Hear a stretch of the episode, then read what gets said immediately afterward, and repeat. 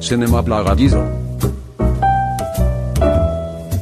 Der Filmpodcast von Under the Silver Screen. Mit Martin und Silvi.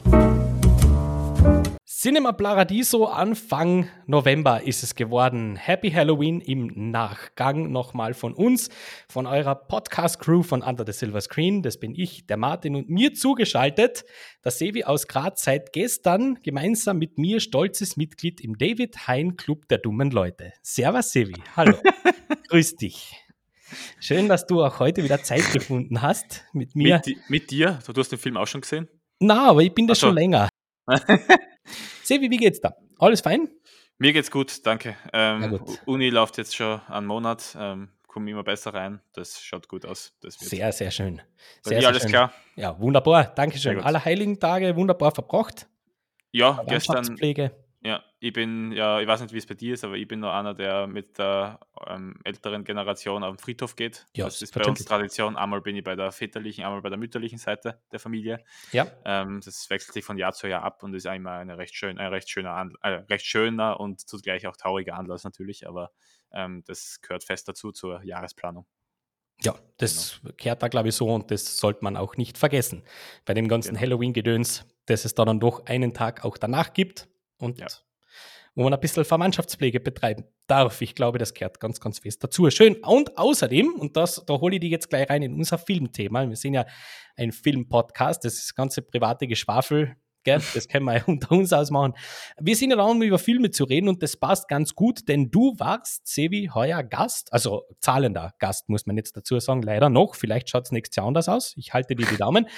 Beim größten Filmfestivals Österreichs, nämlich bei der Biennale Genau. in Wien und da hast du einige Filme gesehen, über die Ja. du uns ein bisschen informieren wirst. Ich bin gespannt.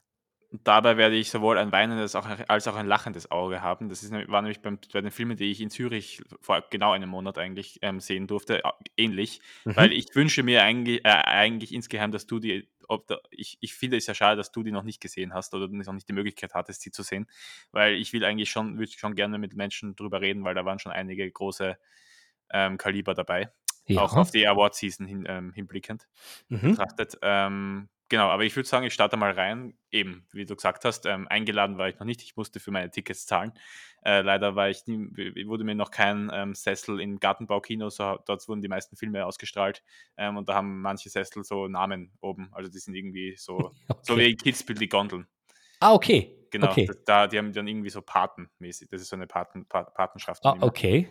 Genau, und ja, wer weiß, vielleicht bin ich dann, vielleicht dann nächstes Jahr, aber irgendwann da mal oben. ähm, Wäre schon cool.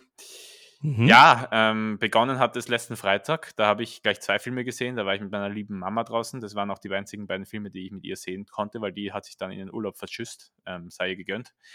Und da haben wir uns am einen Abend zuerst Women Talking, der neue Film von Sarah Polley, ähm, angeschaut und danach eine wundervolle Doku, nämlich namens All the Beauty and the Bloodshed.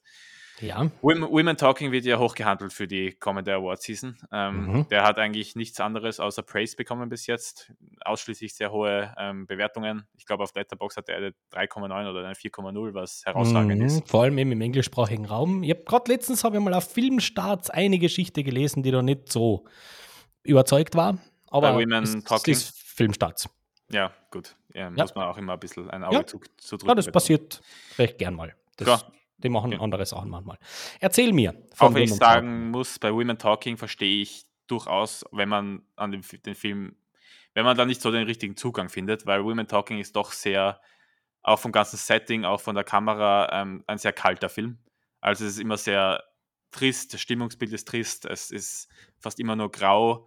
Ähm, es ist einfach, es passt sich einfach dem Thema an, dieser Film behandelt, nämlich in der Hand, die Handlung ist recht schnell erklärt. Es geht um ähm, mehrere Frauen, es geht in dem Film auch nur um Frauen, deswegen heißt er Women Talking, außer Ben Whishaw, der einen Lehrer spielt, der die ähm, Söhne der jeweiligen Frauen ähm, unterrichtet.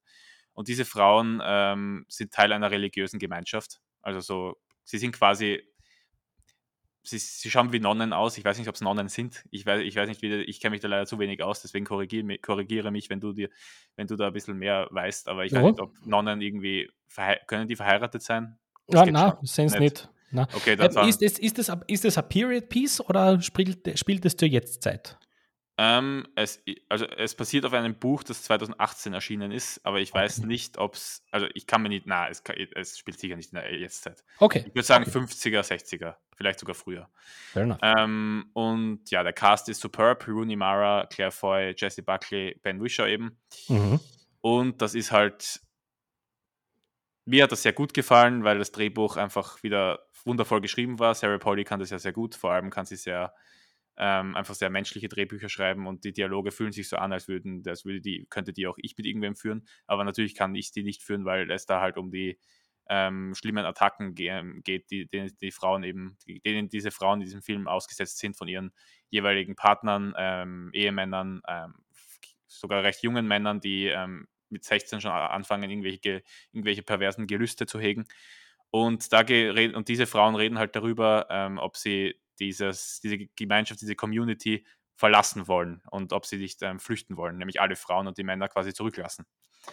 Und ja, das ist einfach, das geht total an die Nieren. Ich habe mehrmals Tränen in den Augen gehabt. Ähm, die Schauspielerinnen, vor allem Claire Foy und Jessie Buckley, aber vor allem Jessie Buckley, die ist vielleicht sogar, die ist sicher einer der besten Schauspielerinnen, die es momentan so gibt. Vor allem Mhm. in diesen, in diesen Indie-Pieces eben, also diesen Independent-Filmen. Und ähm, deren, der, ihre Line-Delivery ist wirklich, die hat mich fast jedes Mal gepackt. Und, aber mein Highlight in dem Film war Ben Wishaw, weil der ist so ein bisschen, er ist zwar ein Mann und Männer werden in diesem, kommen in diesem Film wirklich nicht gut weg. Und das ist ja schneller mal so in solchen Filmen, dass das dann sehr ähm, dick aufgetragen ist, sehr viel Woke, Wokeness und einfach sehr viel, ja, weißt du, weißt du, weißt du, was ich meine. Viele Filme schaffen es ja nicht, diese Message dann so zu übertragen, dass sie nicht so in your face wirkt. Mhm. Bei Women Talking ist es schon ein bisschen so, also es ist ganz klar, wohin, da, wo- wohin das gehen soll. Auch von den Dialogen werden Männer eigentlich immer als die größten Monster abgestempelt, aber in dem Fall halt auch gerechtfertigt, weil es halt wirklich alles Monster sind. Und was den Frauen angetan wird, Ja. ähm, wird halt auch immer ganz klar gezeigt und veranschaulicht. Aber Ben Wishaw ist da immer ist da eine sehr gute ähm, ein sehr gutes Zwischending, weil einerseits trauen ihm die Frauen nicht zu 100%, aber andererseits ist er halt dieser weiche, total empathische Typ und er hat mich persönlich mit seiner Performance am meisten erwischt. Da hatte ich wirklich jedes Mal, da habe ich wirklich jedes Mal geflennt. Ja, na, ähm, wundervoller Film, sehr schöne Musik auch, die gleiche, die auch für Joker die Musik gemacht hat. Diese, ich glaube, Oh, die Frau Gunnar ist, genau, ist Mhm. Isländerin, ich glaube. Mhm. Ja auch den Genau, Oscar ja. damals gekriegt. Ähm, also so eine, ein Score-Oscar, also so ein Soundtrack-Oscar ist wieder drinnen. Ich Schön. bin auf jeden Fall sehr gespannt, was du dann zu dem Film sagst, wenn du ihn hoffentlich siehst. Aber ja, Sarah Pauli, ähm, ich finde es gut, dass der Film auch von einer Frau gemacht wurde, weil sonst hätte der nie so gut funktioniert, fun funktionieren können. Sehr schön. Ich habe da gerade nebenbei mal ganz kurz Letterboxd aufgemacht, um da ein bisschen in die, in die Crew reinzuschauen. Ähm, ist wieder mal ein Film von Brad Pitt und Daddy Gardner Mhm. produziert mit der Frau Frances McDormand. Das habe ich nicht Genau. gewusst. Die spielt auch mit. Und ähm, da bin ich wahnsinnig gespannt. Ja. Instant Hook. Naja, Ist Na halt ja. wirklich, es ist ein sehr minimalistischer Film einfach. wann einfach. soll denn der weiter? Hast du da irgendwie einen Filmstart vor Augen? Kommt der heuer noch? Kommt der nächstes Jahr erst bei uns? Weil ich denke, der geht, ja, geht ja logischerweise in die, in die, ähm, ja, in die Oscar-Season rein. Ne? genau. Ähm, Ich schau Boah. mal noch. ich weiß gar nicht, ob es schon Österreich Start gibt. Ähm, ich glaube in 9. März 2023. Na bitte. Das wird Wow. noch ein bisschen dauern. Ja. Aber, Aber- ist ein großer Oscar-Film auf jeden Fall. Oh ja, oh ja. Wird bei ähm, uns unter dem Namen Die Aussprache starten. Ja, das ist der absolute Horror. Ich, Ja. ich liebe diese deutschen Titel. Dazu gibt es Ähm, irgendwann nochmal ein Special. Habe ich mal ganz fest vorgenommen. Irgendwann nochmal mache ich das. der die schwarze doofsten- Diamant und die Aussprache sind schon mal gute Kandidaten für sowas. Ja, auf jeden Fall. ähm, jeden Fall. Genau, ähm, ja, ob es jetzt der beste Film, also es war auch nicht der beste Film, den ich auf dem Festival gesehen habe, aber es war noch immer ein echt toller und grandioser Film. Aber ob es jetzt, also Best Picture sicher, aber, aber wegen dem Thema, das es anspricht. Oh. Also es ist einfach ein wichtiger Film, aber es ist Oh. kein, keiner der besten Filme des Jahres. Oh, das bringst du in Contention für Best Picture. Absolut. Oh, Also ist auch in Schön. jeder Prediction bis jetzt ähm, schön. drinnen. Ja, super. Also, super, okay. Ja. Genau. Nehme ich dich beim Wort. kannst du machen. Ähm, dann habe ich mit meiner Mama noch, ähm, da haben wir, glaube ich, genau eine halbe Stunde Zeit gehabt, um zum nächsten Kino zu kommen. Ist sich Gott sei Dank äh, alles ausgegangen, weil Wien ist jetzt auch nicht unbedingt die kleinste Stadt, aber Mhm. irgendwie haben wir es dann doch geschafft. Ähm, ich habe sogar noch geschafft, zwischendurch so einen, einen Zwischenstopp beim Mackie einzulegen und mein Abendessen und mir mein Abendessen zu holen. Äh, äh, dann haben wir uns eine Doku namens All the Beauty and the Bloodshed ähm, äh, angeschaut, die Ja. eigentlich im Endeffekt zwei große Themen anspricht, nämlich zum einen die große Opiumkrise mit der Sackler Family, wo, ja, wo ich ja die Serie Dope Dopesig euch allen schon ans Herz gelegt habe, schon mehrmals in, die, in diesem Podcast. Und in der Serie geht es genau um diese Familie Sackler, wie sie die, wie sie Oxycontin auf den Markt, äh, wie sie Oxycontin auf den Markt bringen und das halt von immer ähm, mehr expandieren und das halt wirklich schon wahnsinnig viele Opfer ähm, ja, da sind einfach schon ganz viele zu, daran zu, zugrunde gegangen. Und die Pro Protagonistin dieser Doku, eine Fotografin namens ähm, Nan Goldin, mhm. die ähm, ist erstens bekannt für ihre sehr explizite Fotografie. Ähm, also unter Kunstkennern äh, ist die schon ein großer Name. Also meine Mom war, äh, war total beeindruckt von der ganzen, von der ganzen Doku und äh, generell von der Person, um die es eben geht. Und die hat halt auch ein Problem gehabt mit diesem Oxycontin, die war abhängig. Und es geht einerseits darum, wie sie die Sacklers, die Sackler Family äh, mit so einer Community, die sie gegründet hat, die alle entweder beteiligt Angehörige sind, die ihre Kinder verloren haben, die ähm, Eltern verloren haben, die selber fast zugrunde gegangen wären, die halt wirklich sich die demonstrieren gehen, sich gegen diese Familie stellen und es auch wirklich schaffen, dass zum Beispiel der Name ähm, Sackler von gewissen Museen, ich glaube im Louvre in Frankreich haben sie es auch durch, durch, durch deren Einsatz wurde der Name dann von den ganzen Museen und runtergenommen und von den ganzen Eingängen. Ähm, mhm. Das sind so Sachen, dass die, die sie, ähm, die, an denen sie beteiligt war. Und zum anderen ähm, auch ein bisschen ihr, ihr Leben, das sehr tragisch war. Und wie sie es dann halt geschafft, geschafft hat, sich in dieser schweren Kunstbranche ein bisschen durchzusetzen, auch viel mit ähm, ähm, Sexualität verbunden. Also ihre Fotografie ist sehr wie gesagt, einfach sehr explizit, viel Nacktheit, viel auf Sexualität aus. Ähm, es geht darum, was gerade passiert, äh, also wenn sie auf Partys ist zum Beispiel, fotografiert sie Menschen, was die, wenn sie gerade reden oder was die gerade erleben, wenn, äh, wenn gerade wieder irgendein Alkoholexzess ähm, vonstatten geht. All das wird einfach ganz authentisch und, ähm, und ohne Skrupel gezeigt. Und die Doku ist eigentlich wie eine Dia-Show aufgebaut. Ähm, es werden immer wieder also es werden eigentlich durchlaufend irgendwelche Fotos gezeigt und ihr und die Nan Goldin, also die Protagonistin, erzählt halt im Hintergrund, im Hintergrund über ihr Leben in so einer Off-Voice. und ähm, die, also das ist eine Hälfte des Films und die andere ist eben, sind eben Live-Eindrücke, wie sie gegen diese Sackler-Familie kämpft. Und das mhm. ist eine wundervolle Doku, sicher einer der besten, die ich in meinem, ich habe noch nicht so viele Dokus in meinem Leben gesehen, aber die kommt einfach ganz anders daher. Ist wahnsinnig spannend gewesen. Okay. War mein Lieblingsfilm von den fünf oh, tatsächlich. Ja. Spannend. Ja. Ähm, ist ja da der Gewinner des Goldenen Löwen mhm. gewesen, hat bei uns noch keinen Starttermin der Chronolo Chronologistenpflicht Genüge getan. Da gibt es noch nichts, aber ja. auf den bin ich wahnsinnig gespannt. Der ähm, Dokumentar ist, ist von der Regisseurin, die Citizen vorgemacht hat. Genau. Vor ein paar Jahren Oscar gekrönt. Dementsprechend cool. Ich ja. finde da das Konzept echt interessant. Genau, aber das finde ich ja starkes. Also, das ist ja dann, ist ja dann, also den sollten wir uns wieder mal merken. Ja, unbedingt. Der kommt mhm. auf, die, wie gesagt, das ist einfach ein Doku, die ganz anders, auch von der Struktur ganz anders daherkommt. Es ist einfach, es ist ein Kunstwerk im Endeffekt. Also klar, jeder Film ist auf seine Art ein Kunstwerk, aber diese Doku ist wirklich wie so eine Galerie, durch die man so stolziert und sich davon berieseln lässt. Das ist schön. Ja, sehr fein gewesen. Sehr schön. schön genau. Und dann habe ich ähm, es mir tatsächlich angetan, weil ich hatte noch von meinem Zivildienst, der jetzt auch schon drei Monate, drei Monate zurückliegt, diese Österreich-Card, mit der ich ähm, bis Ende Oktober, also bis vor zwei Tagen, noch gratis durch Österreich Zug fahren durfte. Mhm. Deswegen habe ich mir das dann dazu Nutzen gemacht und das dann noch vollkommen ausgenutzt. Nämlich bin ich am Sonntag, also zwei Tage nachdem ich die beiden ersten Filme gesehen gehabt habe, äh, nochmal nach Wien gefahren, allein mit dem Zug. Bin dann wieder zum Gartenbaukino und dann direkt nach dem Film wieder zurück nach Graz gefahren und das habe ich zweimal gemacht, nein, dreimal sogar. Äh, weil ich das einfach, weil sich das halt zeitlich einfach nicht anders ergeben hat und ich wollte ja. diese Filme unbedingt sehen. Vor allem einen, auf den du, glaube ich, ähm, ich glaube, das ist, ist, ist The Whale bei dir einer der most, der most äh, anticipated movies? Wegen der Performance, ja. Gut. Ähm, davor habe ich aber noch Decision to Leave gesehen. Das ist eher meiner. Ja, da habe ich mir gedacht, weil du liebst ja Oldboy. Ja, ja, und ich liebe Park Chan-wook. Ja, ich Park Chan-wook, mhm. einer der besten, wenn nicht, ich würde sagen, von der Handschrift einer der besten. Also vom, man merkt einfach, wenn es ein Park Chan-wook-Film ist. Ja. Und die sind einfach optisch auch ein immer jedes Mal Feuerwerke. Das ist. Ja. Aber Decision to Leave ist sein optisch, visuell, audiovisuell anspruchsvollster und bester Film. Also, das ist, glaube ich, der bestgeschnittenste Film, den ich jemals gesehen habe. Also vom Schnitt aber ich weiß ganz genau, dass die Academy das nicht erkennen wird und, das, und weil es ein ausländischer Film ist, wird er wahrscheinlich nicht für den Schnitt Oscar nominiert werden, aber das ist mir eh scheißegal.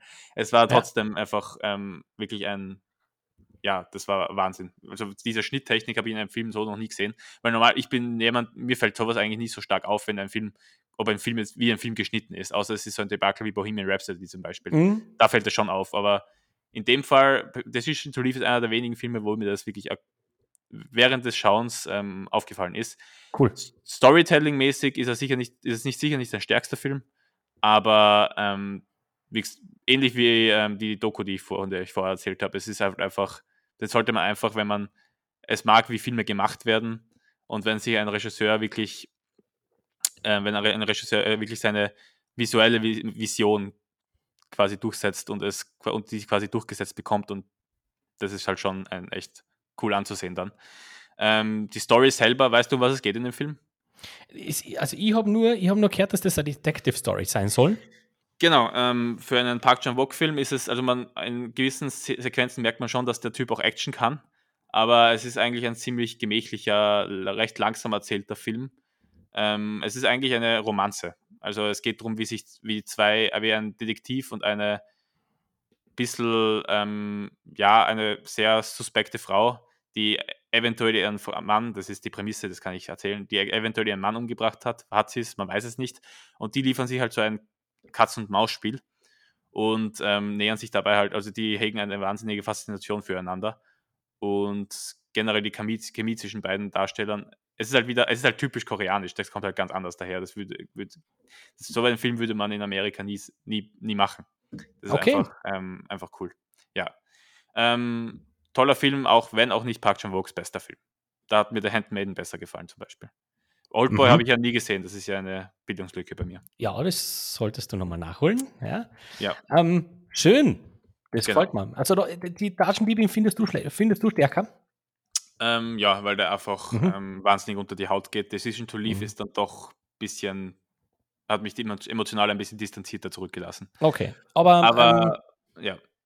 Ähm, Foreign Language ja, unbedingt. Doc. Ja, unbe ja, absolut. Ähm, Super. Und auch unbedingt anschauen, weil das ist wirklich Cinema at its finest. Super. Startet bei uns am 2. Februar 2023 im Kino. Genau, und in Korea ist er bereits im Sommer gestartet. Das finde ich auch interessant. äh, gut. Okay. Ähm, dann eben The Whale. Habe ich vorher ja schon ja. Äh, angeteasert. The Big One. Genau, Darren Aronofskis erster Film seit Mother. Also ja. sein erster seit fünf Jahren, glaube ich. Mother war 2017er ich glaube. Ja. Mhm. Brandon Frasers großes Comeback. Also er hat auch in den letzten Jahren immer wieder in kleineren Rollen mitgespielt. Ich glaube, wie hat der Film geheißen mit Don Cheadle und ähm, Benicio del Toro, den du gesehen hast? Ja, den habe ich gesehen. Äh, um, ja. No, no, Sudden Move. No Sudden Move, danke. Ja. Genau, richtig. Da hat er, glaube ich, auch mitgespielt. Ich habe es nicht gesehen, aber das war zum Beispiel so einer, wo er noch vorkam. Aber Brandon Fraser, das ist ja eine sehr tragische Figur in Hollywood. Der war ja der große Star der 90er mhm. mit, den Mumie, mit, der Mumie-Trilogie, ähm, George, der aus dem Dschungel kam, seinen Gastauftritt in Scrubs, der alle sprachlos mhm. zurückgelassen hat. Du weißt, von was ich rede. Ja. Ähm, und seit da, eigentlich, eigentlich seit dieser Scrubs-Zeit hat man nie wieder wirklich was von ihm gehört. Dann war er relativ liegt, schnell fertig, ja. Genau, das liegt daran, dass er halt, ja, der schaut jetzt zum Beispiel halt, man merkt, man merkt, der, die Zeit hat nicht unbedingt, ähm, man merkt, dass es in den letzten 20 Jahren privat nicht so gut ähm, gegangen sein muss, weil der hat schon eine ziemliche Physical Trans, äh, der hat sich schon ein bisschen sehr verändert, auch optisch. Ähm, und der, da gab es ja auch irgendwie, er hat ja, glaube ich, ähm, erzählt oder er, es, es, gab ja das Thema, dass er irgendwie misshandelt wurde oder so. Ich glaube, mhm. da war auch irgendwas. Ja, ja. Mhm. Ähm, und der Typ hat schon einiges mitgemacht, ähm, wurde halt auch dem ganzen Hollywood-Glamour wahrscheinlich, dem fiel er wahrscheinlich auch zum Opfer. Aber in The Whale feiert er ein fulminantes Comeback, nämlich insofern, dass es einer der besten Schauspielerleistungen der letzten Jahre ist. Ähm, für mich persönlich vielleicht sogar mit einer der besten, die ich jemals gesehen habe. Wow. Das ist echt Wahnsinn. Also wow. er spielt einen, für alle, die es noch nicht wissen, The Whale. Über The Whale wissen irgendwie erstaunlich viele Leute Bescheid. Auch Leute, die jetzt nicht viel mit Film zu tun haben, kommt mir vor. Also viele meiner Freunde auch, wenn ich denen erzählt habe, ich, hab mir, ich schaue mir jetzt die nächsten Tage The Whale bei der Biennale an, haben gleich gewusst, ah, Brandon Fraser, gell? Und der, der spielt ja einen ähm, adipösen Mann. Der ist, der ist, nicht mhm. nur adipös, der ähm, steht kurz vor dem Sterben, weil er 250 Kilo wiegt oder so. Mhm. Ähm, und das ist schon tough anzuschauen, harter Tobak.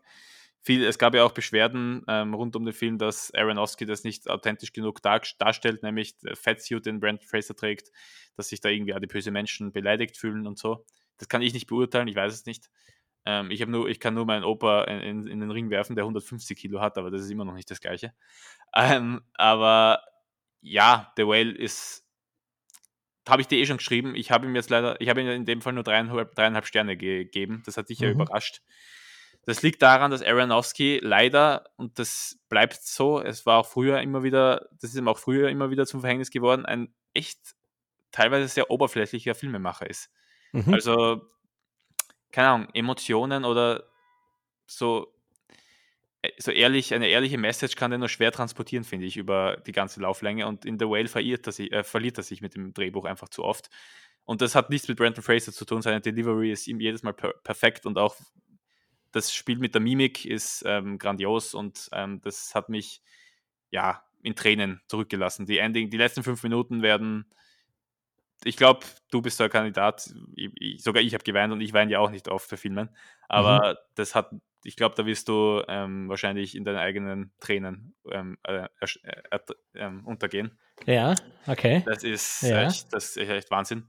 Okay. Ja, und ähm, ja, schauspielerisch ist das echt ähm, Top-Tier. Sadie Sink spielt mit, die ist ja auch ein aufstrebender Star in der Hollywood-Szene mhm. und die spielt die Tochter, mit der er, ähm, zu der er den Kontakt verloren hat und die, die, die er ähm, dann, er, glaub, er, er, glaubte von Anfang an im Film, dass er sterben wird und deswegen will er wieder reconnecten mit ihr. Und Hong Chao, die irgendwie in sehr vielen Filmen mittlerweile mitspielt, die ähm, ja. ist auch outstanding. Also da wird mir würd mich eine ähm, Oscar-Nominierung auch nicht überraschen. Die spielt okay. seine beste Freundin und ähm, Krankenschwester. Die kümmert sich um ihn. Und da merkt man halt, dass da nicht nur die Krankenschwester-Patient-Beziehung ähm, vorrangig dominiert, sondern dass da zwischenmenschlich einfach ganz viel zwischen denen schon passiert ist und die viel miteinander erlebt haben. Und die beiden teilen eine echt tolle Chemie. Super. Und Samantha Morton hat auch einen tollen Kurzauftritt. Genau. Wow. Ähm, na, The Whale ist sollte man sich auf jeden Fall anschauen. Hm. du, hast auch, mir, ja. du hast mir damals geschrieben, Best, Best, Best Actor Race Over. Hundertprozentig. Mhm. Sagt ja. doch jeder. Ähm, das Irgendwie. Kann, da, da, kann ich nur mitgehen. Konsensus, gell? Genau. Auch wegen der ganzen Storyline rund um Brandon Fraser, das ist halt, ja, es passt ja, einfach. Es ist auch eine sehr schöne ähm, Hollywood-Story. Genau. Das mag man sehr, sehr gerne. Ja, und in ein paar Monaten, keine Ahnung, wann die Verleihung ist, aber in spätestens in einem halben Jahr kannst du dann sagen, wie heißt der, ähm, wie heißt der in Scrubs, der Charakter von Brandon Fraser? Uh, Charlie? Na. Na, Charlie heißt in The Whale. George. Na, nicht George. Na, George war erst im Dschungel. ähm, warte mal. Ich schaue es sofort an. Na, der Schock. Uh, auf jeden Fall der Schwager von ähm, Dr. Cox. Ben, äh, ben ein, Sullivan. Ben, ben, Sullivan wird in einem halben Jahr ein Oscar-Preisträger sein. Schön. Schön. Gut. Und zu guter Letzt der Film, warum der beweist, dass ich einfach ein dummer Mensch bin. Ähm, nein. In der Heinschen Auffassung. Ja, ähm, ein, ein Film, der, aber das muss man jetzt wirklich nochmal noch mal reinholen, einfach zur Klarstellung, der Film spaltet aber ganz gewaltig. Gell? Findest? In der, also, ja, also ich finde, ich, ich, ich habe eine Rezension gelesen, wo einer geschrieben hat, er wird es auch verstehen, wenn man den Film vernichtet. Mhm. Ja? Genauso gern, wie man das auch haben kann, dass man ihn ganz fantastisch findet. Und in meiner Letterbox-Timeline ist das äh, sichtbar. Also wir haben da jemanden mit zwei von zehn Punkten drinstehen, die mit sieben und jemand mit neun. Ja. Wow. Ähm, das äh, äh, weckt mein Interesse ganz gewaltig. Aber erzähl mir, weil das ist ja ein Film, der, der eigentlich vom Cast her und von dem her, was er sein sollte, durchaus für mich gemacht sein könnte. Oh ja, deine geliebte Anya Taylor-Joy ja. spielt mit. Ja. Ralph Fiennes so, geht sowieso immer. Herr Vol ja. Voldemort, Voldemort höchstpersönlich. So Nicholas Holt ist ja auch einer der Rising Stars im Moment. Den haben wir letztes Mal auch vergessen in unserer Folge. Ähm, Hong Chao ist auch wieder dabei. Die ist auch wieder grandios in dem Film. Die macht einfach wahnsinnig Spaß der Menu ist komisch. Also, ich muss ehrlich sagen, David, äh, der Herr Hein hat schon recht, wenn er sagt, dass es ein dummer Film ist, weil er ist schon ziemlich dumm. Also, den Film ernst nehmen, kannst du nicht wirklich ernst nehmen. Also, okay. ich, ich hoffe, der, ähm, der Regisseur Mark Mylett will ja nicht irgendwie eine, hofft, er hofft sich nicht, dass die Message irgendwie seriös daherkommt oder dass man sich davon irgendwie äh, inspirieren lässt. Ja. Es ist halt, ich habe den, also der, der Hein hat den ja als bisschen als Satire, als fehlgeschlagene Satire ähm, aufgefasst. Ich weiß nicht, ob er satirisch sein will. Man könnte ihn durchaus so interpretieren. Der lässt halt wahnsinnig viel Interpretationsspielraum. Ein Horrorfilm, wie er angeführt wird in der Genre, ähm, im, auf, auf Letterboxd steht Comedy und Horror. Come on, Horror ist wirklich was anderes. Also es ist Okay. Comedy und Thriller. Ich weiß nicht, mit dem Begriff Horror oder mit dem Horror-Genre wird auch ein bisschen stiefmütterlich ähm, umgegangen teilweise. Ist, ich frage dich jetzt ganz bewusst, ist The Menu der 2022er Don't Look Up? Ja.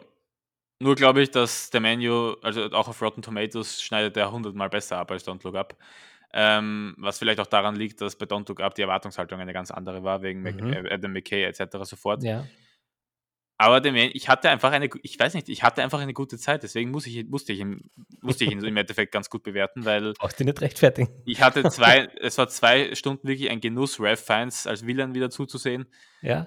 Ähm, Nicholas Holt macht in diesem Film überhaupt keinen Sinn. Der ist von Anfang an einfach nur ein Arschkriecher und äh, will irgendwie der nächste Chefkoch werden, obwohl er selber gar nicht kochen kann. Und Okay. das wird ihm dann am Ende eher ein bisschen zu Verhängnis. Kleiner Spoiler an der Stelle. Ähm, Ralph Fiennes kann, das, kann diese Art von, von weirden Charakteren einfach wie kein anderer spielen. Es, das, das schafft er einfach jedes Mal aufs Neue. Anna Taylor-Joy hat mich ein bisschen underwhelmed zurückgelassen, muss ich sagen. Okay. Ich hätte mir da mehr erhofft, auch Mhm. was ihren Charakter, also sie spielt schon gut, also sie macht nichts falsch, aber mit ihrem Charakter hätte man deutlich mehr machen können, finde ich, auch wenn Mhm. sie die meiste Screentime hat. Sie ist ja die Pro Protagonistin, mehr oder weniger. Man könnte auch Ralph Fiennes als Protagonisten irgendwie, je nachdem, auf welcher Seite man steht oder sich einordnet. Okay. Ich bin ja immer eher einer, der ähm, sich auf die Seite der Bösen, der irgendwie auch einen Point hat, stellt. Keine Ahnung. Ähm, es ist, es schafft es auf jeden Fall, weil ich, ich bin ja ein, ich, ich mag schwarzen Humor ja einfach sehr gerne. Und da funktioniert er für mich, hat er für mich teilweise schon sehr gut funktioniert. Aber er, er macht halt hinten und vorne keinen Sinn teilweise. Also, auch wenn am Ende dann die ganzen, das Ende macht auch überhaupt keinen Sinn. Die letzten fünf Minuten sind sowieso irgendwas. Das ist Hanebüchen. Aber ganz ehrlich, geh in den Film, du hast zwei Stunden wahnsinnig tolle Unterhaltung. Es, wird, es ist nie Fahrt. Ähm, du lachst, also für einen Ki für jemanden, der vielleicht nur ein, zweimal im Jahr ins Kino geht, das wäre so ein Film für dich.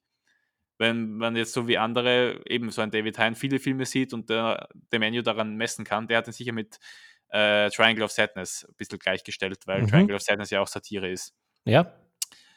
Aber ja, keine Ahnung, das kann man schwer vergleichen. Ich bin gespannt, wenn du ihn siehst. Ich kann jetzt nicht so viel Auskunft geben, leider, weil du die ganzen Filme noch nicht gesehen hast. Dann und das ist tatsächlich, glaube ich, einer, der vom, vom Inhalt her, je weniger man weiß, desto gut, gell? Genau, genau. Mhm. Und ähm, wenn du es, wenn man essen mag, dann ist das natürlich auch ein Genuss. Also man sieht sehr, man sieht sehr gutes, saftiges Essen. Sehr schön. Sehr schön. Bin sehr gespannt auf den Film. Oh ja. Wirklich. Aber er ist halt, David, er hat schon recht, wenn er sagt, es ist ein dummer Film. Ist, Ja, da, dagegen habe ich ja nichts. Ja. Dagegen habe ich ja nichts. Mag nur nicht, wenn er das über Leute sagt. So, ähm, gut, The Menu Ja. auch abgefrühstückt im wahrsten Sinne des Wortes. Lass uns noch fünf Minuten über einen Film reden, dessen Review von mir, ich glaube, übermorgen erscheint. Also wenn ihr das Hm. seht, ähm, ich glaube, es kommt ziemlich zeitgleich, ähm, wo ich eine Regel von mir, die ich mir selber aufgelegt habe, gebrochen habe. Uh, böse. Mhm. Böse.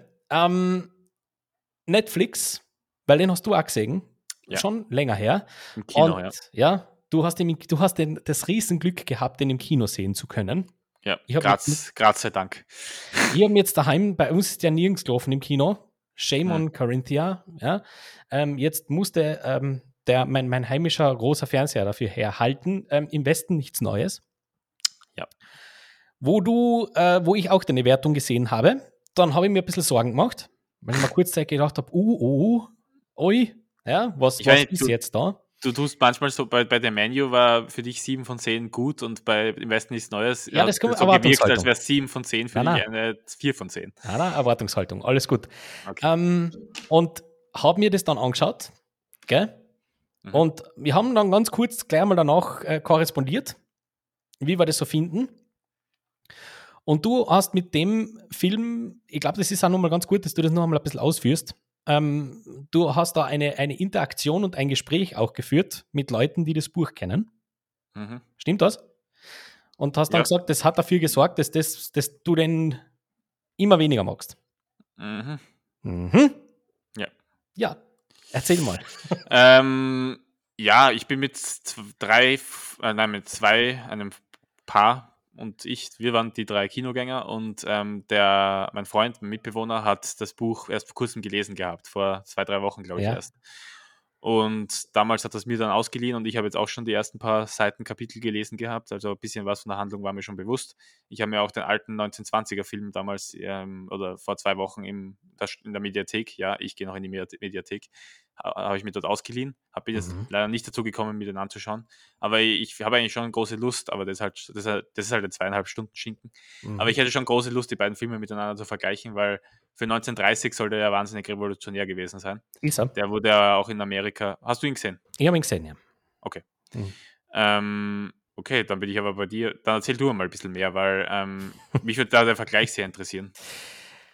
Ähm, der erste Film hält sich sehr viel mehr an das Buch.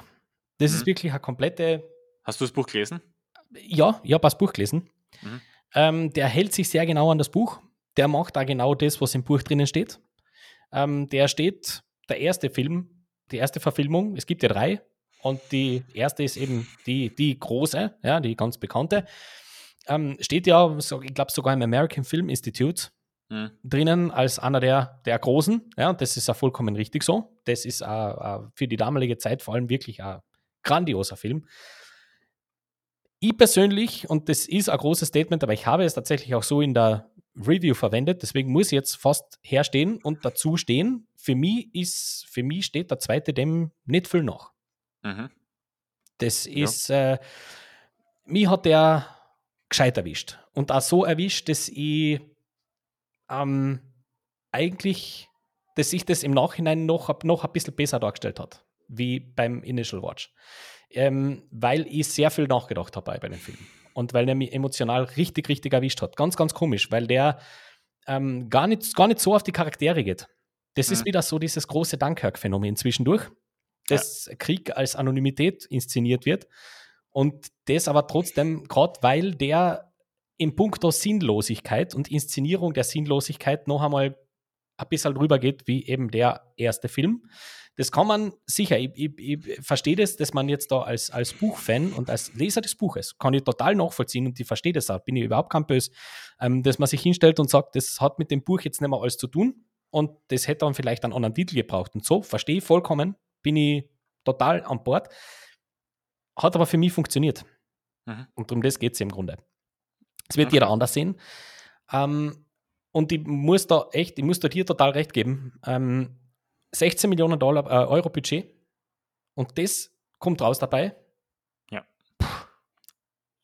Puh. Ein deutscher Netflix-Film noch dazu. Es sollte, der, der sollte für mich wirklich Contender sein. Mir fallen da einige Kategorien ein, Mhm. wo man den besser nicht vergisst heuer. Weil Ja. das wäre nicht in Ordnung. Ich, ich, ich, je mehr ich drüber nachdenke, desto mehr Kategorien fallen mir ein übrigens.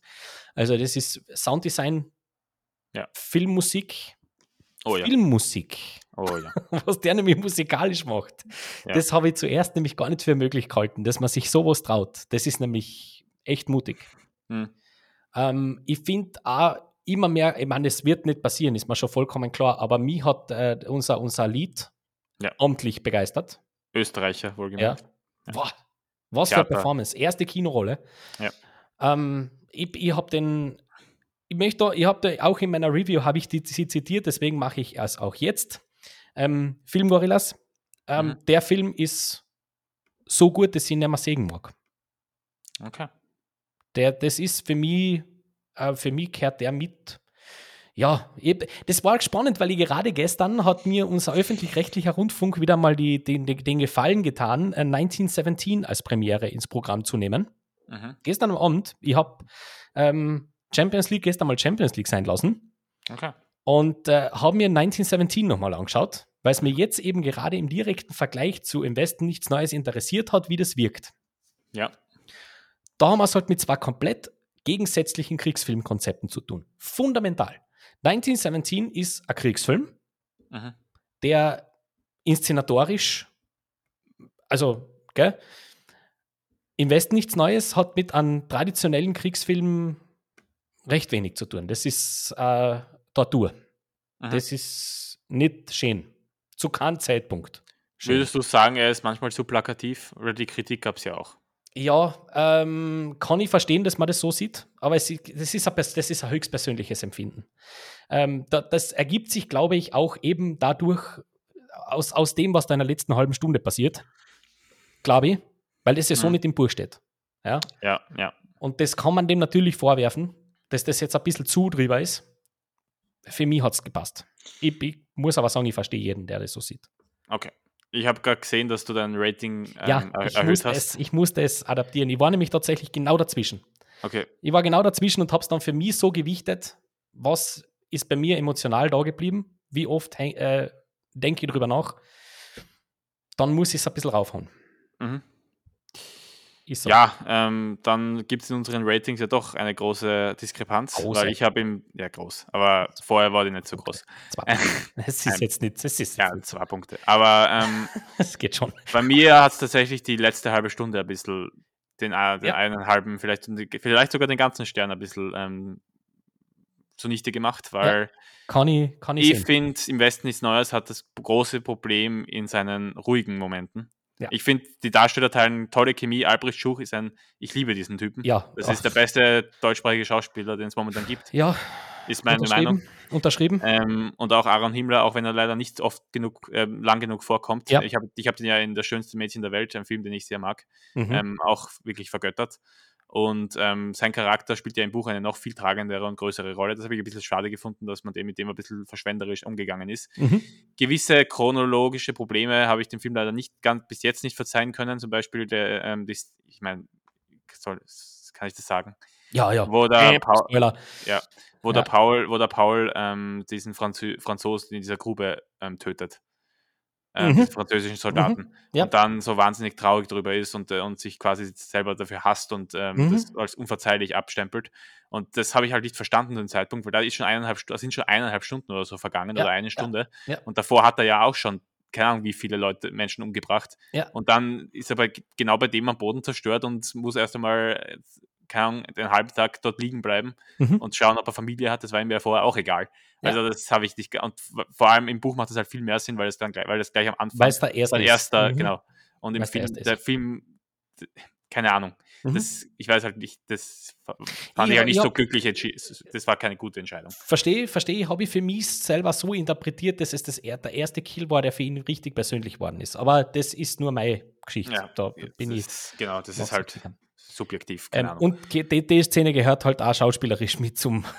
Ja, ja, ja. Also Schauspielkino vom Allerfeinsten wieder. Wow. da überhaupt nichts, daran gibt es überhaupt nichts Ja. auszusetzen. Ähm, die Musik ähm, bleibt mir bis heute im Ohr. Ja. Ähm, nur finde ich im Westen nichts Neues, hat mich in seinen ruhigen Momenten, die vor allem dann nach den ersten 30 Minuten, wo es ja schon voll zur Sache geht, Mhm. ist erstmal so 20, 30 Minuten Ruhepause Mhm. quasi, wo Hat die ähm, rausgerissen. Die Charaktere mit, eher mit, mit, miteinander reden. Generell habe ich irgendwie das Gefühl, dass ich bei englischsprachigen Filmen oft mehr verstehe in den Dialogen als bei deutschsprachigen, weil Das ist mir nicht- übrigens auffallen, ja. Das stimmt. Vor allem Herr Hasanovic ist, Ja. der, der, der nuschelt beträchtlich, schweigerisch, ganz Genau. Ja. gewaltig. Und das ist in deutschen Filmen doch des Öfteren so, ist mir aufgefallen, obwohl es Mhm. meine Muttersprache ist, die ich eigentlich gut beherrschen sollte. Mhm. Ähm, auch ein, inter- eine interessante Beobachtung, aber hat mich jetzt, das soll, kann ich im Film jetzt nicht ähm, vor, als Kritik ankreiden. Mhm. Nur, ähm, ja, für mich haben die zwischenmenschlichen emotionalen Momente nicht so gut funktioniert. Die kommen Okay. für mich ein bisschen zu kurz und werden oft ein bisschen zu, denen wird zum Beispiel die Szene, wo der eine Soldat mit diesen ähm, Frauen mitgeht, mit den französischen Frauen, die Mhm. mit der Kutsche Mhm. vorbeifahren. Das war für mich halt unnötig. Ich Mhm. glaube, im, im Buch wird dem ja auch viel mehr Aufmerksamkeit geschenkt und da wird, dem wird ja auch mehr, viel mehr, da wird mit mit viel mehr Subtext rangegangen und so. Das ist im Mhm. Film halt gar nicht. Ähm, ja, das, der Film hätte gerne eine halbe Stunde kürzer sein können. Und Mhm. außerdem, das, ey, die letzte halbe Stunde, I don't know. Also vor allem die eine Szene im Wald, das passiert im Buch halt nicht. Und Mm, ja. das finde ich schwierig. Okay. Fair enough. Ähm, aber das, das mit der, mit der äh, richtig großen, ähm, wie soll ich sagen, mit der, mit der großen Identifikation, die, die, das Problem hattest du mit ähnlichen Filmen ja vorher auch schon. Also das, ist ja nicht, der erste richtig. Nein, Kriegsfilm, Antikriegsfilm, mit der du, da, dem du dem ein bisschen Genau. so gegenüberstehst. Gell? das war sogar bei war das, war das gleiche Problem bei dir, glaube ich, gell? Es war sogar bei Apocalypse Now ein bisschen so bei mir. Mhm. Aber bei dir du war es so, sowohl, glaube ich, bei 1917 haben wir uns mal unterhalten, genauso wie bei Dunkirk, gell? Genau, vielleicht bin ich einfach nicht so der große Kriegsfilm-Fan. Aber auch wenn ich sagen muss, bei Im Westen nichts Neues, die Kriegssequenzen, pff, da hat sich immer wieder Christen im Kino. Da habe ich Also auch im- immer im- groß aufgeschreit. Ich, ich, muss, ich muss wirklich sagen, ich habe äh, mir lange Zeit, war ich mir nicht ganz sicher, ob das jetzt ein schöner oder ein passender Zeitpunkt ist, um den Film zu veröffentlichen. Gell? Mhm. Ich finde, es gibt wenig bessere. Mhm. Das ich passt schon so. Mal Das- hinschauen, wie sinnlos das alles ist. Ja. Das ist nämlich, da, da geht der Film schon Wege, dass man das auch wirklich echt eingeprügelt kriegt. Das bringt nichts. Aber wenn du es noch so gern hättest. Nee, es ist auf jeden Fall auch ein wichtiger Film, weil der Erste Weltkrieg kommt vor, wenn man über die Kriege in der Weltgeschichte redet, ähm, redet man halt hau hauptsächlich aus, vom Zweiten Weltkrieg. Ja. Und man darf halt nicht vergessen, dass der Erste Weltkrieg auch wahnsinnig schrecklich war. Der war halt die große, die, plö- plötzlich die große Anonymität. Genau. Ja. Und ähm, es ist gut, dass man, dass das in Erinnerung gerufen wird und dass jetzt vor allem, dass es jetzt vor allem eine deutsche Version dieses, Auf jeden Buch, Fall. äh, des, eine deutsche Filmversion des Buchs gibt, weil das Buch ist ja auch ein deutsches. Ja. Deswegen. Na, super. Und dich wollte ich noch fragen, was du zu The Good Nurse sagst, weil bei dem bin ich mir nicht sicher, ob ich mir an, ihn mir Ja, The Good Nurse, auch da habe ich meine Review bereits aufgenommen. Ich hab, kann das ganz kurz machen. Ich finde das super Schauspielerkino. Die machen beide ihre Sachen sehr, sehr schön. Vor allem. Frau Chastain. Mhm. Ähm, finde ich, aber die kann sowieso eigentlich relativ wenig falsch machen. Ähm, es ist eine True Crime Story, grundsätzlich. Ähm, inszeniert vom Tobias Lindholm. Der hat ähm, Drehbuch geschrieben bei Der Rausch Ja, ist aber da beim Drehbuch nicht beteiligt und das ist ein Riesenfehler gewesen. Das Mhm. hätte ich zwingend gemacht, dass sie den dazu geholt hätte. Denn ähm, inszenatorisch macht der Film eigentlich so ziemlich alles richtig, was er, was er in diesem Genre machen kann. Der inszeniert sich da wirklich, der inszeniert es sehr, sehr schön und das ist eine, sehr faszinierende Story. Ich habe während dem ganzen Schauen mir gedacht, eigentlich interessant, dass genau für diesen Stoff ein Spielfilm gemacht wird von Netflix, wo die doch normalerweise im Doku-Segment richtig stark sind, wenn es um solche Dinge geht. oder Miniserie, wie bei Dama Das, letztens. weil das ist ein Format, das hätte ich lieber in einem Doku-Film gesehen, Okay. eine Story. Ja. Aber ich finde, man kann da eigentlich recht wenig falsch machen. Ich würde auf jeden Fall reinschauen in den Film, weil allein schauspielerisch gibt es viel her. Ja, das ist ja eine un- unfassbare Geschichte eigentlich. Ja. Also, es ist, ein, ist ähm, ein sehr sch- ruhiger, untypisch ruhiger Film. Er verzichtet ganz bewusst auf die reißerische Komponente, weil man weiß, dass das, die Story selber schon unglaublich genug ist. Das tut den Film eigentlich recht gut. Das zahlt sich vor allem gegen Ende dann aus.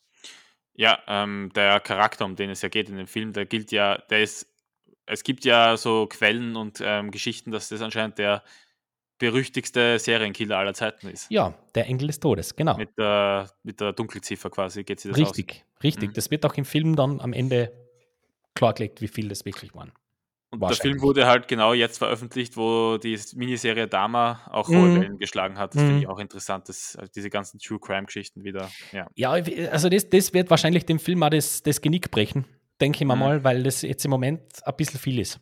Mhm. Und ähm, das ist vom Timing her nicht gut gewählt. Ich hätte den ein bisschen früher im Jahr äh, hergenommen. Das ist schade. Ja. Das ist wirklich schade, weil ich glaube, den Film wird es fressen. Denn da wird nicht so viel passieren mit dem Film.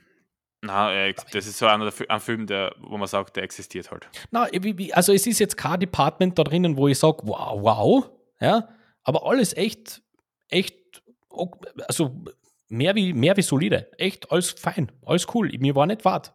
Okay. Äh, Schöne äh, Geschichte. Weil bei Eddie Redmayne höre ich schon ein bisschen Bass raus. Also da, Er hat eine große Szene, ja, der hat die, einen ähm, am Ende. Oscar-Moment. Am Ja, Ende, gell? Der hat ja. einen großen Oscar-Moment. Das- Also sollte da was gehen, dann ist das genau der Clip, der da läuft. Mhm. Ansonsten ist es nämlich eine komplett andere Performance, als es in diesem Clip so wirkt. Der ist sehr ruhig, der ist sehr reduziert. Okay. Hat mir aber gut, hat mir beide, beide schauspielerische Leistungen sehr, sehr gut gefallen, muss ich sagen.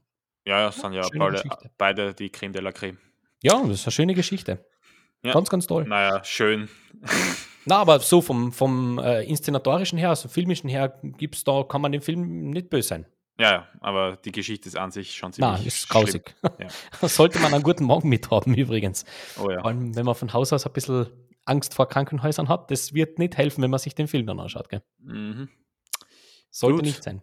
Reviews Ende, oder? Reviews Ende. Reviews Ende. Alles weitere dann in den kommenden Tagen und Wochen am Kanal. Da kommt jetzt einiges. Da ist viel, viel aufgenommen. Ähm, wollen wir noch über ein paar Themen reden? Können wir, können wir kurz, an, können wir kurz anreißen, kurz oder? anreißen. Sevi, bist du bei TikTok? Ja. Ähm, nicht wirklich. Nicht wirklich. Aber du hast Nee. es natürlich mitbekommen, oder? Ja, klar. Mit, mit äh, d- das TikTok-Challenges ja generell fragwürdig mindestens mal sein, das wissen wir jetzt mittlerweile. Ähm, und das hat Auswirkungen auf die Filmwelt. Nicht erst seit dem Sommer, wo man das mit äh, Minions gemacht hat, wo dann plötzlich ganz viele Leute in Anzügen in die Kinos gelaufen sind. Was, was ich nicht schlecht finde, solange man sich gut benimmt, ist das ja alles wunderbar fein und alles lustig. Ja. Das Problem ist, dass das jetzt mittlerweile Blüten treibt, diese Geschichten, die nicht mehr lustig sind. Und jetzt hat tatsächlich das erste Kino auch reagiert. Es geht um den Film Smile, den habe ich noch nicht gesehen. Ich habe ihn noch nicht sehen wollen, tatsächlich, Mhm. weil ich dem Theater aus dem Weg gehe. Ich warte, bis der, gell, da geht man Ja. daheim nichts ab. Ähm, da gibt es anscheinend eine TikTok-Challenge, dass man da hingehen soll und sich aufführen soll wie ein Todel. Mhm. Ja? Wo ich auch sage, wahrscheinlich kommt da ganz viel daraus, dass viele von denen das erste Mal einen Horrorfilm anschauen und vor allem einen Horrorfilm anschauen, der nicht für sie freigegeben ist. Oder im Kino, die Ja. Horrorfilm anschauen eher. Ja. Dass man da vielleicht seine eigenen Komplexe und Ängste ein bisschen Mhm. übertauchen will. Kann ich mir durchaus gut vorstellen. Ähm, jetzt hat das erste Kino Maßnahmen ergriffen, nämlich das Kino Münster, und ich hoffe, es ziehen sehr viele nach. Die Mhm. gesagt haben, wenn ihr euch nicht zusammenreißt, dann fliegt's raus. Und Ja. ähm, da sind wir natürlich bei einer ganz alten Diskussion unter vielen Fans, gell? Ja. Ähm, ich habe die, ich hab diese, diesen Post gesehen und habe mir dann ein paar Kommentare durchgelesen, die da so aufgeploppt sind, in gewissen Foren und so. Und es ist faszinierend, wie sehr man es offensichtlich unterschätzt, dass die Leute echt die Schnauze voll haben vor Todel im Kinosaal. Ja. Fällt dir das auch auf? Ähm, ich war, ich habe bis jetzt Gott sei Dank fast immer Glück gehabt bei meinen Kinobesuchen. Da, Ja. da bin ich noch nie auf irgendwelche Todeln gestoßen, aber das liegt vielleicht auch daran, dass ich mir hauptsächlich Filme im Kino anschaue, wo die jetzt nicht so wahnsinnig gut besucht sind. Ähm, ja, das ist halt, ich weiß nicht, Martin, das ist halt die Zeit, in der wir leben. Ne? TikTok ähm, ja, hat eine ganze Generation äh, in seinen Bann gezogen. Geformt. Und ähm, I mean, an sich muss man sagen, sind wir froh, dass die Leute anscheinend immer auch, dass auch die TikTok-Generation anscheinend ins Kino geht. Wenn das halt die einzige Intention ist, warum sie dorthin gehen, schwierig. Das Aber ist sehr schwierig. heutzutage muss halt einfach alles irgendwie, weil im Kino ist Filmen ja verboten. Das Ja. finde ich auch dann auch ein bisschen, also gesetzlich ein bisschen komisch, dass es Mhm. dann anscheinend doch so, so easy geht. Generell, ähm, da komme ich jetzt, das klingt jetzt vielleicht ein bisschen ähm, ko- komisch, wenn ich das als 23-jähriger Bur sage, aber Kino vor, äh, Handy vor dem Kinobesuch abgeben, ja, wäre Idee. Ah, aber ist vielleicht auch einfach, ähm, ja, nichts wirklich, auch gesellschaftlich nicht ganz so Aber das durchsetzbar. muss ja, also ist, das, das ist, dass man das erklären muss, das ist ja echt, das, also mich, mich, mich wundert das. Ja, du hast ja geschrieben, Neandertalertum. Ja, die, na komm, also äh, jetzt sei mal best, aber wenn, ich- wenn ich da die Finde ich doch sehr lies- drastisch. Ja, aber Ja. wenn ich da Berichte liest von, also wirklich Erfahrungsberichte von, von Leuten, die das mitbekommen haben, was da läuft, Hm. ja, dass da, dass da mitten, also nach die ersten fünf Minuten aufgestanden wird, durch die Reihen gelaufen wird, Popcorn geschmissen wird, auf alle irgendwie Getränke rüber verschüttet werden und, und irgendwelche Hampelmänner vor der, also sorry, ähm, man, ich habe nichts dagegen, wenn man, wenn man lacht oder wenn man eine Freude hat mit einem Film. Ich war selber im Screening vom, von No Way Home drinnen, wo das war. Ja, wo die Leute aufgestanden sind und geklatscht haben. Mhm. Fair, ja, da, dafür gehe ich auch ins Kino, in so einer Vorstellung. Alles cool. Ja. Nur, ich weiß nicht. Also, ich, ich denke mal, da, das ist jetzt das alte. Ich, ich, bin, ich bin schon in einem Alter, wo ich so, so reden darf. Ähm, ich zahle ja auch für die Karten. Genauso wie alle anderen. Ja. Und wenn ich für was zahle, dann hätte ich es gern. Und dann hätte ich es nicht gern zur Hälfte und dann hätte ich es auch nicht gern auf ein Ohr, sondern dann möchte ich es halt haben. Und ich, ich bin gespannt, allerdings, ich, ich sehe es als große Herausforderung, wie man das hinkriegt. Tatsächlich. Ich, ich finde das gar nicht so leicht. Weil Personal bereitstellen, puh, die sind auch nicht so wirklich Hass drauf, da jedes Mal. Aber ich, ich habe es nur eben deswegen jetzt ganz kurz äh, ansprechen wollen, weil ich es bemerkenswert finde, wie viele Leute sich tatsächlich hingestellt haben und gesagt haben, hey, mir geht's gleich und deswegen gehe ich übrigens auch nicht mehr ins Kino. Wegen Ja. sowas. Und das, Das ist die Sache, ja. Das, das ist ja schon interessant. Und dessen sollte man sich schon ein bisschen stellen, auch seitens der Kinobetreiber, glaube ich, schon langsam. Weil wenn Kino nur mehr wegen solche Sachen Schlagzeilen macht, ja, dann ist das halt eine andere Art von Kino. Hm. Dann hat es aber mit einem Filmgenusskino nichts mehr zu tun. Dann ist das alright. Ja, vielleicht kommt in ein paar Jahren das, ähm, das TikTok-Kino, wo das nur darauf ausgerichtet ist. Ja, ja, so, so, unser, unsere g- große Ding, was wir gesagt haben, das, das könnte dann durchaus sein. Ja, das Ja. ist dann spezielle. Ah, ja, und, und dann äh, habe ich gestern noch äh, da, da, ein, ein schönes Lieblingsthema von dir. Gestern in meine Timeline gespült worden, dass man jetzt die, die, die vorläufige und noch nicht endgültige, weil das kann auch sein, dass der noch länger wird, Laufzeit von Avatar 2 weiß. Mhm. Drei Stunden zehn. Minimum, Minimum. Also das ist jetzt nicht intended, dass man den noch runterkürzt. Eher kann noch sein, dass da noch zehn Minuten draufkommen. Mhm. So, und dann hat man äh, James Cameron dazu äh, interviewt und er hat gesagt, naja, erstens mal schauen ja die Leute auch Serien zu Hause im Stück. Deswegen möchte er jetzt eigentlich nichts hören, dass das zu lang ist. Und zweitens, wenn einem was zu lang ist, dann kann man ja pinkeln gehen. Und lieber James Cameron, an der Stelle, na, kann man nicht. Kann man nicht. Du verstehst da was fundamental falsch. Das geht, wenn du den Film mit einer Intermission machst, dann geht es. Ich glaube nur nicht, dass das passiert. Und ich, ich fürchte mich jetzt schon. Vor dem Kinobesuch scheiße ich mich jetzt schon an. Hoffentlich nicht während dem Kinobesuch. Aber Ja, aber trotzdem, jetzt stell dir das doch mal vor. Äh, ich mein, was hast du noch von dem Film? Wenn du, wenn du eh schon, war, ja, okay, das geht wahrscheinlich in Unsitting nicht, da muss ich zwischendurch, auf- also, naja, wenn ich aufs, ich sag's dir, wie es ist, ich hast du noch nie während am Film im Kino aufs Klo müssen. natürlich. Aber mir Ja. ärgert das immer, weil man, man versandt ja. Das ist ja, schade. Ich meine, ich halt, ich weiß nicht, wie das bei dir ist, das jetzt wieder, das wir driften da ein bisschen gefährlich ab, aber ich, ich, ich komme schwer am Tag drei Stunden durchgängig, ohne aufs Klo zu gehen, aus. Ja, ich weiß. Also, Aber- mir geht's gleich. Aber ich, sage nur, also, es ist, äh, das ist eine eigenartige Sichtweise. Das finde ich faszinierend von jemandem, der so fürs Kino steht.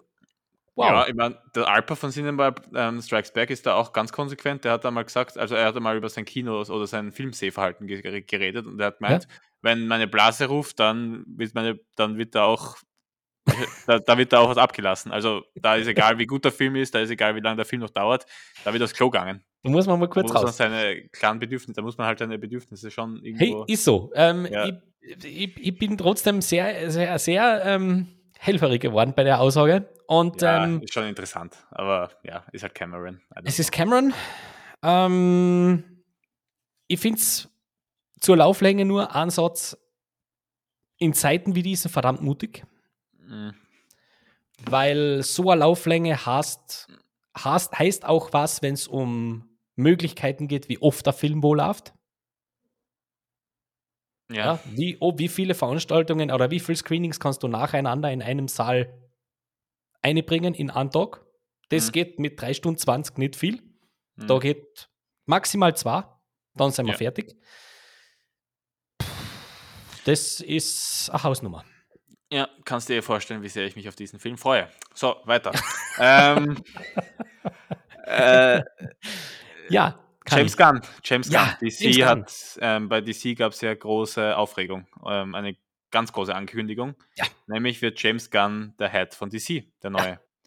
Er hatte, er, ja, er ist jetzt der Strippenzieher quasi. Mhm. Was hat, sagst du dazu? Der hat die Hosen an, tut. Ähm, Finde ich super. Echt, ganz, ganz Sehr tolle schön, dass wir da Nachrichten. einer Meinung sind.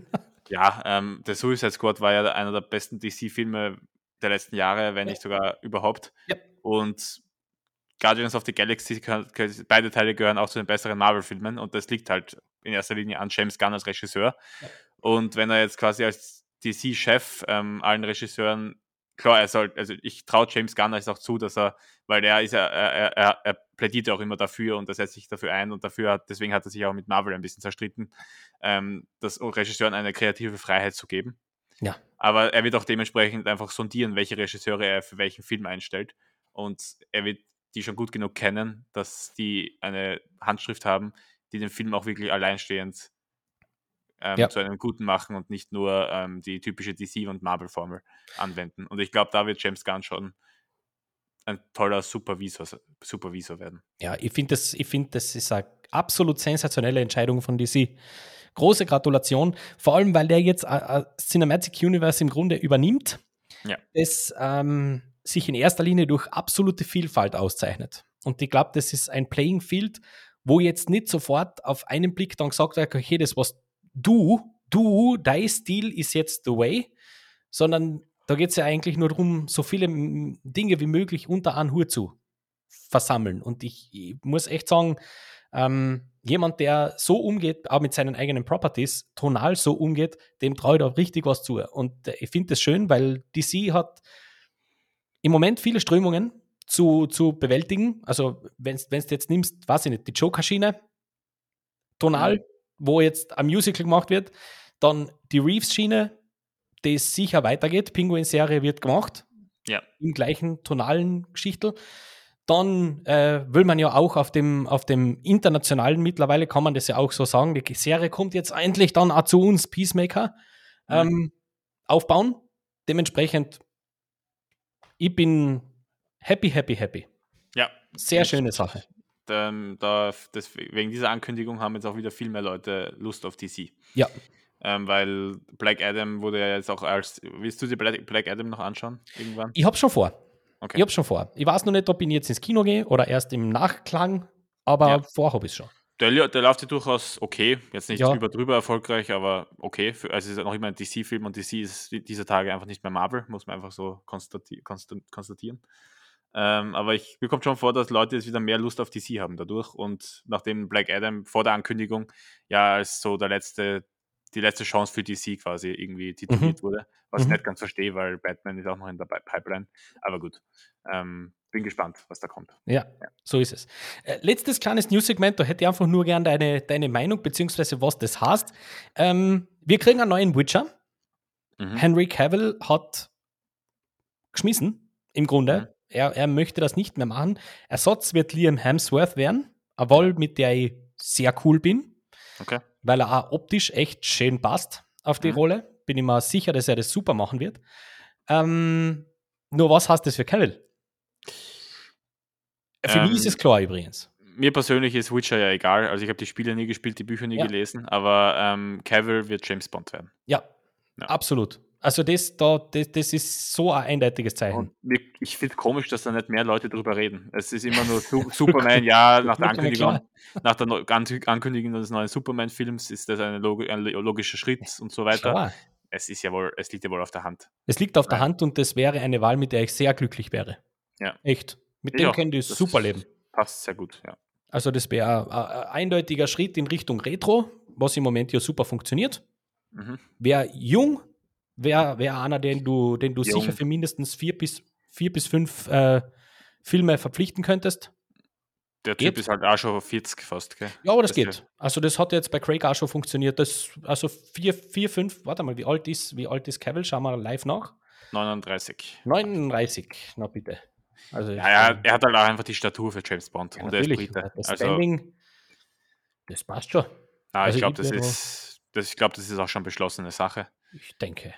Ähm, ja, der Typ ist momentan echt. das ist.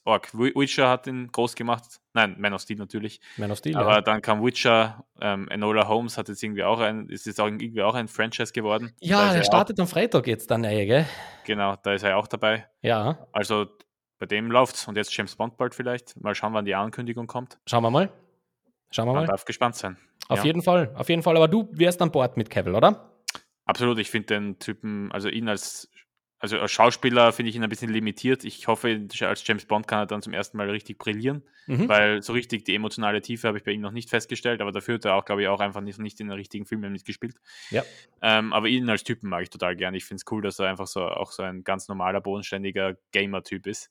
Mhm. Ähm, das finde ich einfach wahnsinnig sympathisch und dem wünsche ich auch nur das Beste. Das Beste wünschen wir euch auch, liebe Zuhörerinnen und Zuhörer, denn die Stunde ist wieder vorbei. Meine Güte, wie schnell das immer geht, wenn ich mit dem See wieder auf einem Screen sitze und ein bisschen über Filme quatscht, dann läuft die Zeit so dahin, dass es auf Oh ja. Freude ist. Ja? Ja. Sebi, danke für deine Zeit. War ein super Martin. Tag. Es ist heute leider wieder nichts mit den Top 3 geworden. Wir parken die für die Kein nächste Problem. Episode. Ja. Ähm, an dieser Stelle, liebe Leute, bleibt uns gesund, viel Spaß beim Filme schauen und nicht vergessen, immer schön weiter dabei bleiben am YouTube-Kanal Under the Silver Screen. Es kommt viel Neues. Klappt uns das. Also, bis zum nächsten Mal in 14 Tagen. Für euch und Baba. Macht es gut, Baba.